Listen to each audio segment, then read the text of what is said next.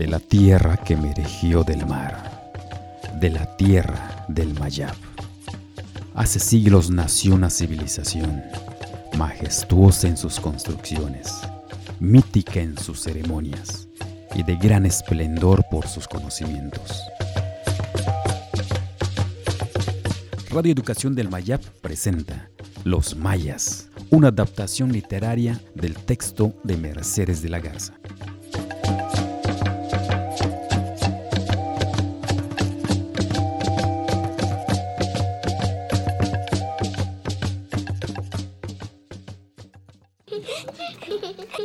Hijo, ya está viniendo tu padre. Aún no, mamá. Sigamos jugando. Ya viene. Mamá, ya viene. Ah, ya regresé. Aún falta que esté lista la comida. Dime, ¿cómo te fue el día de hoy? Mm, pues como siempre, trabajar hoy en la milpa es más difícil. La cosecha ya no es como antes y ya no se sabe cuándo es temporada de lluvias. Ay, viejo, tampoco vayas a pensar que porque ya no se sacrifica a las personas, los dioses están molestos. ¿Cómo? ¿Es cierto, papá? ¿Que antes se sacrificaba a la gente? ¿Qué significa eso? ¿Y, ¿Y por qué los dioses estarían molestos? Ven, te voy a contar una historia que sucedió ya hace muchos años. Vengan, niños. ¿Y Nicté? Aquí estoy. Pues bien, escuchen. Miren, ¿ya ven esas construcciones imponentes? Bajo la luz de la luna se alzaban las siluetas de esas pirámides y templos. Y allí dormían los sacerdotes y gobernantes. Un lugar rodeado de árboles inmensos, guardianes nocturnos.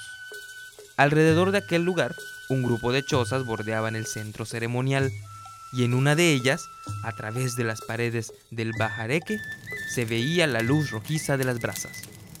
Aún sin la luz del sol, en esa choza, el padre se levantó y avivó el fuego.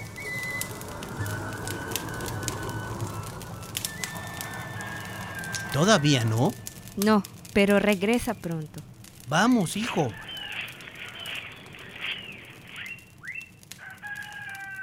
Hija, apúrate con el maíz. Aún nos falta limpiar los frijoles y que las gallinas coman.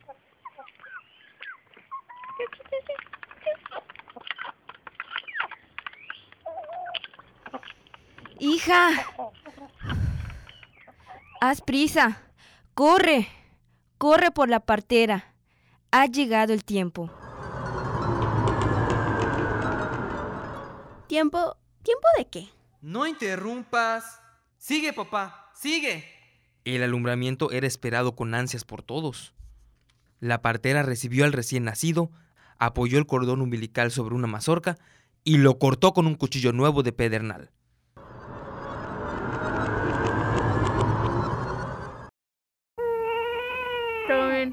Aquí tienen a su hijo.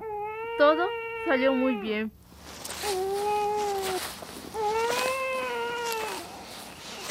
¿Dónde vas, papá? ¿Para qué son los granos de mazorca?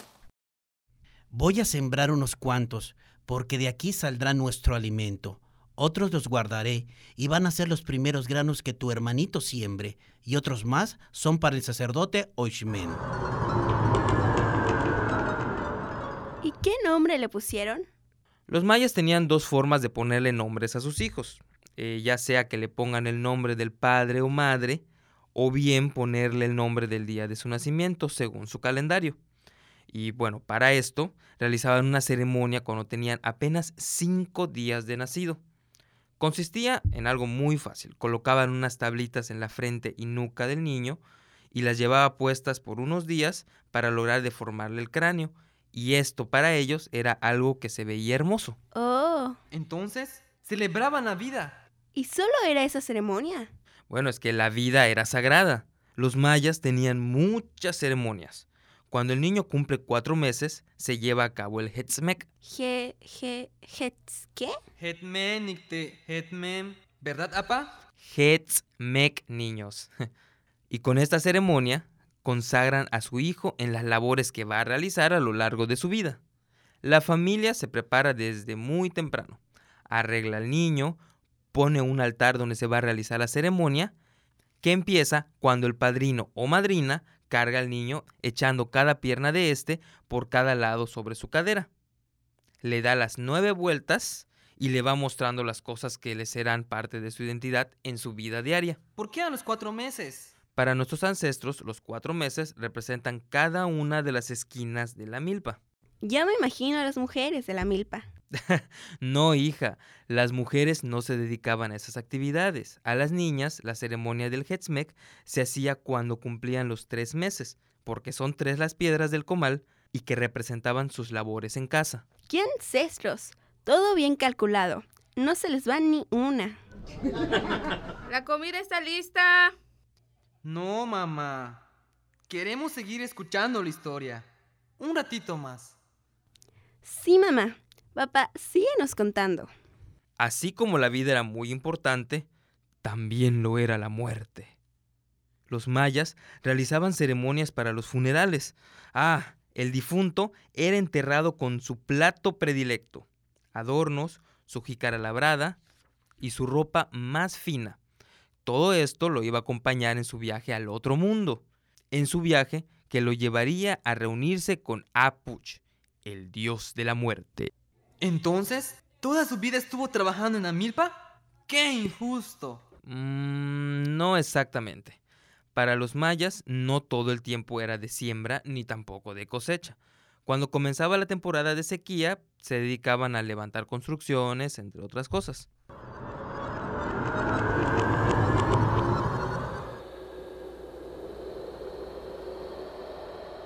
Andando, amigo, ¿qué contemplas con tanto asombro? Me hubiese gustado estar trabajando en la construcción del juego de pelota. No te detengas tanto, porque ya se hace tarde. Andando pues. Mujer, ya llegué. Shh. El niño está durmiendo. ¿Te imaginas que nuestro pequeño llegase a ser cargador de mercaderías? Se iría a conocer tierras lejanas, ¿te imaginas?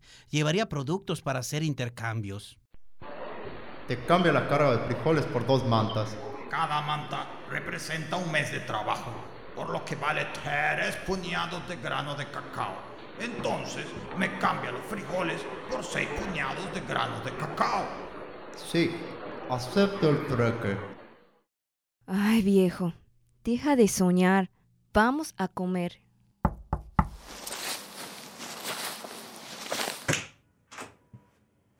Bienvenido. Qué gusto verte bien. Las hierbas que te di te sanaron, ¿verdad? Sí. ¿Todas las enfermedades las cura con hierbas? No, porque no todas vienen de lo mismo.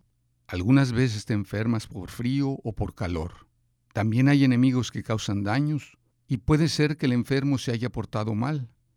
Según los casos, tengo que hacer sangrías en las partes enfermas o aplicar medicinas que obtengo de animales, o bien pronunciar ciertas palabras sagradas. Pero ahora voy deprisa, porque estamos en vísperas de la fiesta. Nos veremos.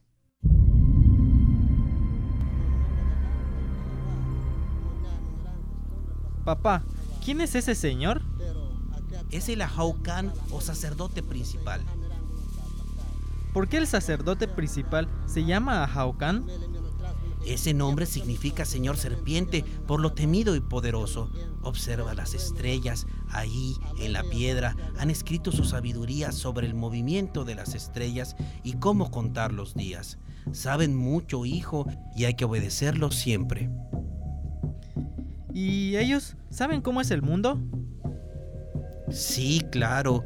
Ellos dicen que la Tierra está cargada por un gigantesco monstruo parecido a un cocodrilo que flota sobre el agua. La Tierra es plana y tiene cuatro partes. Debajo de ella está el inframundo, donde vive Akpuk, el dios de la muerte. Los cielos están sostenidos por los Bacabes, que son los dioses de los cuatro puntos cardinales. Los dioses fueron los que crearon para nosotros, los hombres, este mundo, y nuestros antepasados fueron hechos con masa de maíz.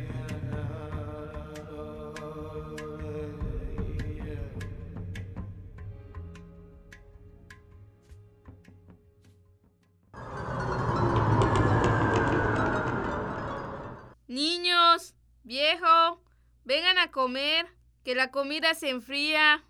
Bueno, vamos a comer, niños.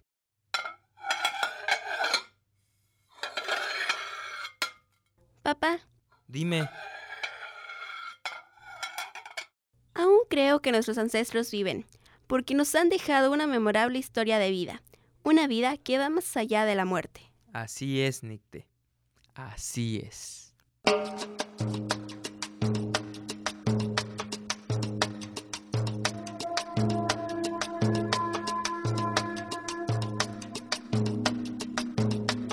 Hace mucho, pero mucho tiempo, el señor Itzamna decidió crear una tierra que fuera tan hermosa que todo aquel que la conociera quisiera vivir allí, enamorado de su belleza. Entonces creó el Mayab, la tierra de los elegidos, y sembró en ella las más bellas flores que adornaran los caminos. Creó enormes cenotes, cuyas aguas cristalinas reflejaran la luz del sol, y también profundas cavernas llenas de misterio.